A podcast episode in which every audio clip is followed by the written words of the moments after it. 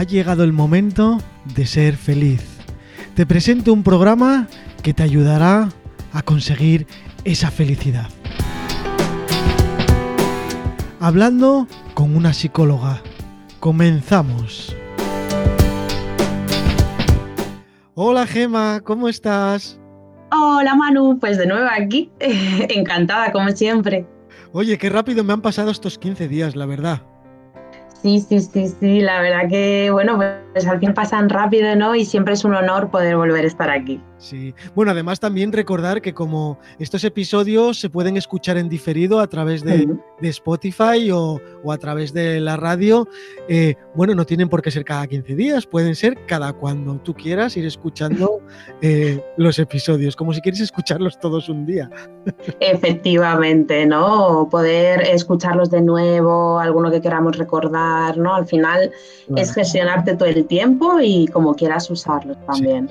Yo mira que estoy contigo y bueno, pues aprendo mucho, pero sí es verdad que me escuché algún episodio más que otro porque te apetece, a veces te surgen cosas en la vida normal y dices, oye, pues ¿qué dijimos en aquel episodio? Y, vale, la verdad es que vale mucho.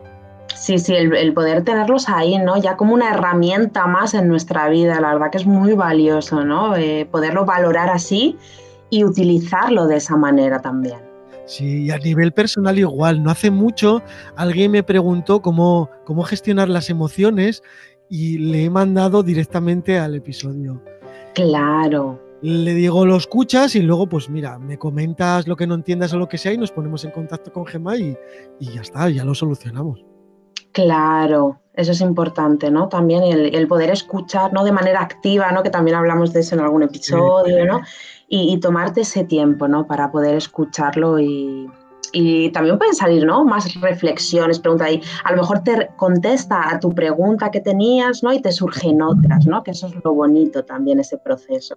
Sí, sí, que es verdad. Que nosotros aquí, cuando nos ponemos a hacer el programa, pues bueno, ya lo tenemos ahí bien preparado y bien y siempre apetece seguir hablando y hablando y hablando. claro, es, el, es lo orgánico, ¿no? Lo que está vivo, ¿no? Al final, bueno, pues eh, se hace, digamos, un boceto, una estructura, ¿no? Pero claro, eso de repente empieza a tener vida, a moverse, ¿no? En ese directo, ¿no? Y entonces aparecen más cosas, ¿no? Y dan ganas de más, de construir más. Claro que sí. Bueno, hoy eh, el episodio anterior había sido sobre la ansiedad y hoy es así como un poco, no al contrario, porque es muy positivo también, pero es como un poco más relajado, ¿no? Sí, eso es. Hoy vamos a hablar de la capacidad de relajación. Sí, eso es, sí, sí, muy importante. Sí. Eh, Gema, ¿qué es la relajación? Así para empezar. Bueno, pues el sistema nervioso autónomo ¿no? está compuesto por el sistema simpático, que sería el que se activa cuando percibimos un estímulo amenazante, como comentábamos el, el episodio anterior, ¿no? Y entonces es, el cuerpo ¿no? se prepara para huir o para luchar, ¿no? Es decir, como para protegernos a nivel de supervivencia.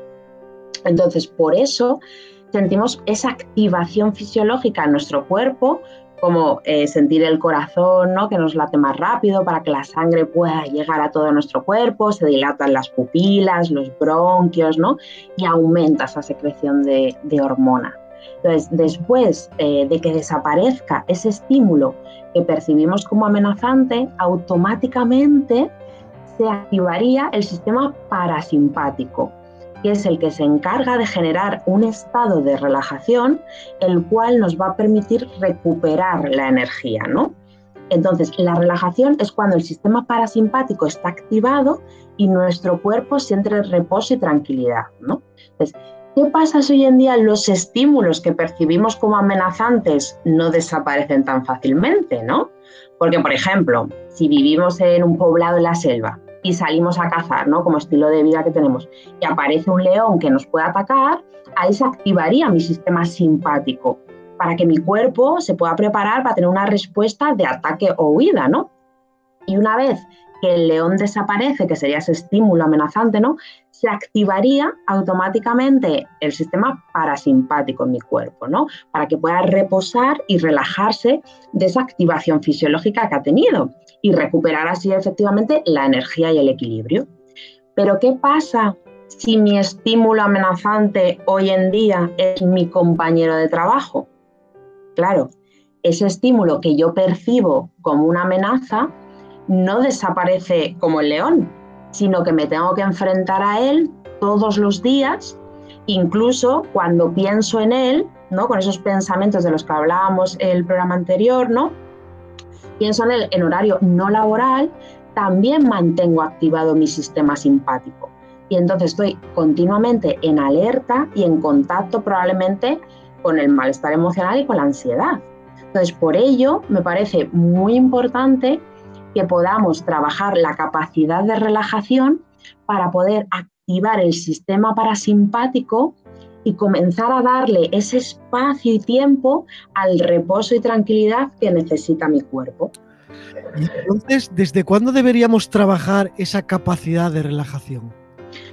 Bueno, pues desde la etapa de la infancia, Desde chiquititos, eh, la capacidad de saber relajarnos ¿no? y activar nuestro sistema parasimpático, eh, podemos comenzarla realmente a trabajar desde la infancia. Evidentemente existen diferentes propuestas de actividades ¿no? para entrenar la capacidad de relajación dependiendo de la edad evolutiva ¿no? e iremos ajustando unas propuestas u otras, pero podemos realmente comenzar a trabajarla desde la infancia. ¿Y cómo podemos hacer eso con los más pequeñitos? Porque parece así un poco complicado, ¿no? Sí, ¿no? Bueno, pues eh, normalmente se empieza a trabajar a través de la respiración. ¿Vale? Existen diferentes propuestas que podemos hacer con los más pequeños y las más pequeñas, ¿vale? Como comentábamos. Entonces, cuando empezamos a trabajar la capacidad de relajación con la infancia, empezamos por actividades que sean sensoriales. Esto quiere decir que puedan notar con sus sentidos lo que está pasando. ¿Vale? No, ellos, no, ellos y ellas no van a, entrar tanto en una propuesta pues como una relajación, a lo mejor que se nos viene a todos a la cabeza de estar tumbado, relajar el cuerpo, ¿no? Con esas indicaciones verbales. ellos necesitan sentirlo más con todos sus sentidos, que sea más sensorial, ¿no? Entonces, existen muchísimas propuestas, pues como por ejemplo la respiración de los animales, hinchar un globo con nuestra barriga, ¿no? Para conseguir que integren la respiración abdominal profunda, el juego del ascensor y muchas otras. Hay un montón de manera lúdica, ¿no? Eh, con ellos siempre para que puedan eh, entrar con sus sentidos a nivel sensorial en, en, trabajar la capacidad de relajación, ¿no? Y cuando son más mayores, entre los 5 y los 7 años aproximadamente, comienzan a entender ¿no? Eh, la causa-efecto. Entonces, por ejemplo, eh, pueden empezar a darse cuenta de que las emociones, el estrés o la ansiedad ¿no? tienen ciertos efectos en mi cuerpo. Cuando yo siento esto, ¿no? Mi cuerpo tiene una activación fisiológica y le pasa algo, ¿no? Pues aumenta la frecuencia cardíaca, mis músculos se tensan, ¿no? Por eso es importante empezar a realizar juegos y actividades que les permitan desarrollar también la autoconciencia corporal. Cómo se siente mi cuerpo, qué emoción estoy sintiendo y qué le está pasando a mi cuerpo, ¿no? Se me ha tensado el brazo, ¿por qué? ¿No? Esa autoconciencia corporal. Mi cuerpo está teniendo una respuesta en esa activación fisiológica, ¿no? Entonces, el comportamiento repetitivo maximiza, eh, o sea, maximiza su aprendizaje, ¿no? Entonces, si realizamos con ellos y ellas de manera más o menos regular juegos para aprender autoconocimiento corporal y técnicas de relajación, podrían ir aprendiendo una adecuada gestión emocional. Y ahora cuando somos ya más adultos, que bueno, estamos en una vida normal con todo lo que nos pasa, eh, ¿cómo podemos empezar a controlar ese, ese sistema? ¿Cómo, ¿Cómo, lo hacemos? ¿Respirando? Es que me parece súper complicado. Existen efectivamente, ¿no? O sea, ¿qué pasa? Que yo necesito, ya que ese estímulo que yo percibo como amenazante, que interpreto como amenazante, ¿no? Que puede ser mi compañero de trabajo o cualquier otro estímulo, que no desaparece de mi día a día, ¿no? O sea, que tengo que convivir con él y a mí me provoca una activación continuada, digamos, de mi sistema simpático, ¿vale? Pues necesito ponerle yo esa intención y ese control, entre comillas, a activar y darle más espacio a mi sistema parasimpático. ¿Cómo lo puedo hacer de adulto? Bueno, pues hay también muchísimas técnicas para los adultos, incluso eh, encontrar, como siempre, la que mejor me venga a mí, ¿no? Está la relajación de Benson, está el contar en la respiración, también trabajar la respiración abdominal profunda, ¿no? Al final es como, a mí me gusta mucho este ejemplo, como cuando hacemos malabares, ¿no? Sea el malabar que sea, ¿no? Al final eh, tú tienes que trabajar con tu cuerpo eso, ¿no? Por ejemplo, a mí me gusta mucho que es eh, la pelota de contacto, ¿no? Que va así como por todo el cuerpo y tal.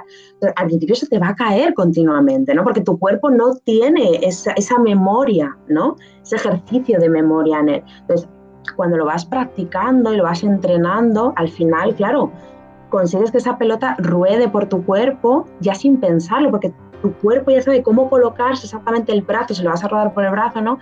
Para que tenga el equilibrio y no se caiga. Pues lo mismo, ¿no? Aquí, o sea, hay que entrenar esa capacidad de relajación de manera diaria y no mucho tiempo. O sea, podemos empezar con un pequeño tiempo, pues ya sea un minuto o tres minutos al día, que es que no es nada realmente, ¿no? Y a veces nos cuesta muchísimo. Y luego ir aumentando, ¿no? Y empezar a abrir efectivamente ese espacio y ese tiempo en mi día a día para activar mi sistema parasimpático de relajación y energía, o sea, de relajación y recuperación de la energía que pierdo ¿no? en esa activación continua del, del simpático. Claro, conocer nuestro cuerpo y escucharlo, como comentabas en alguno de los capítulos anteriores.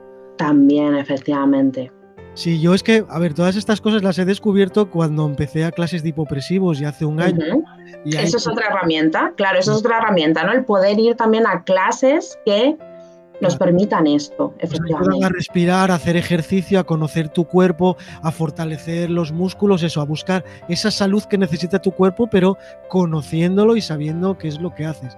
Y ahí es cuando descubrí que tenemos tantas cosas que no sabemos que tenemos, que es increíble, es increíble, la verdad. Claro, pues imagínate, Manu, si esto empezamos a trabajarlo efectivamente ya desde la infancia.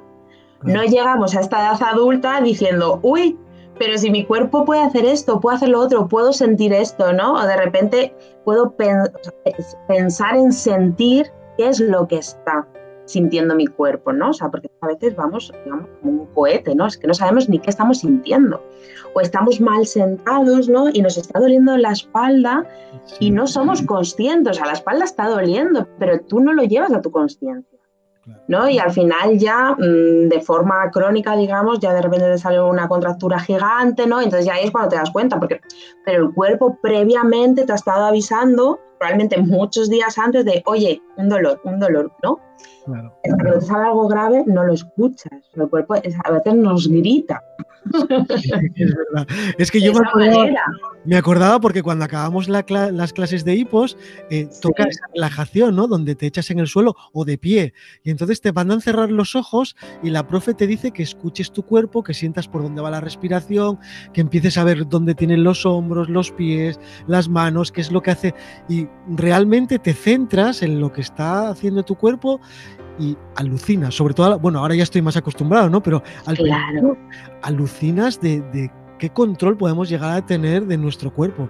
Y de ahí, pues, la relajación eh, que quieras hacer en el momento que, necesites, ¿no?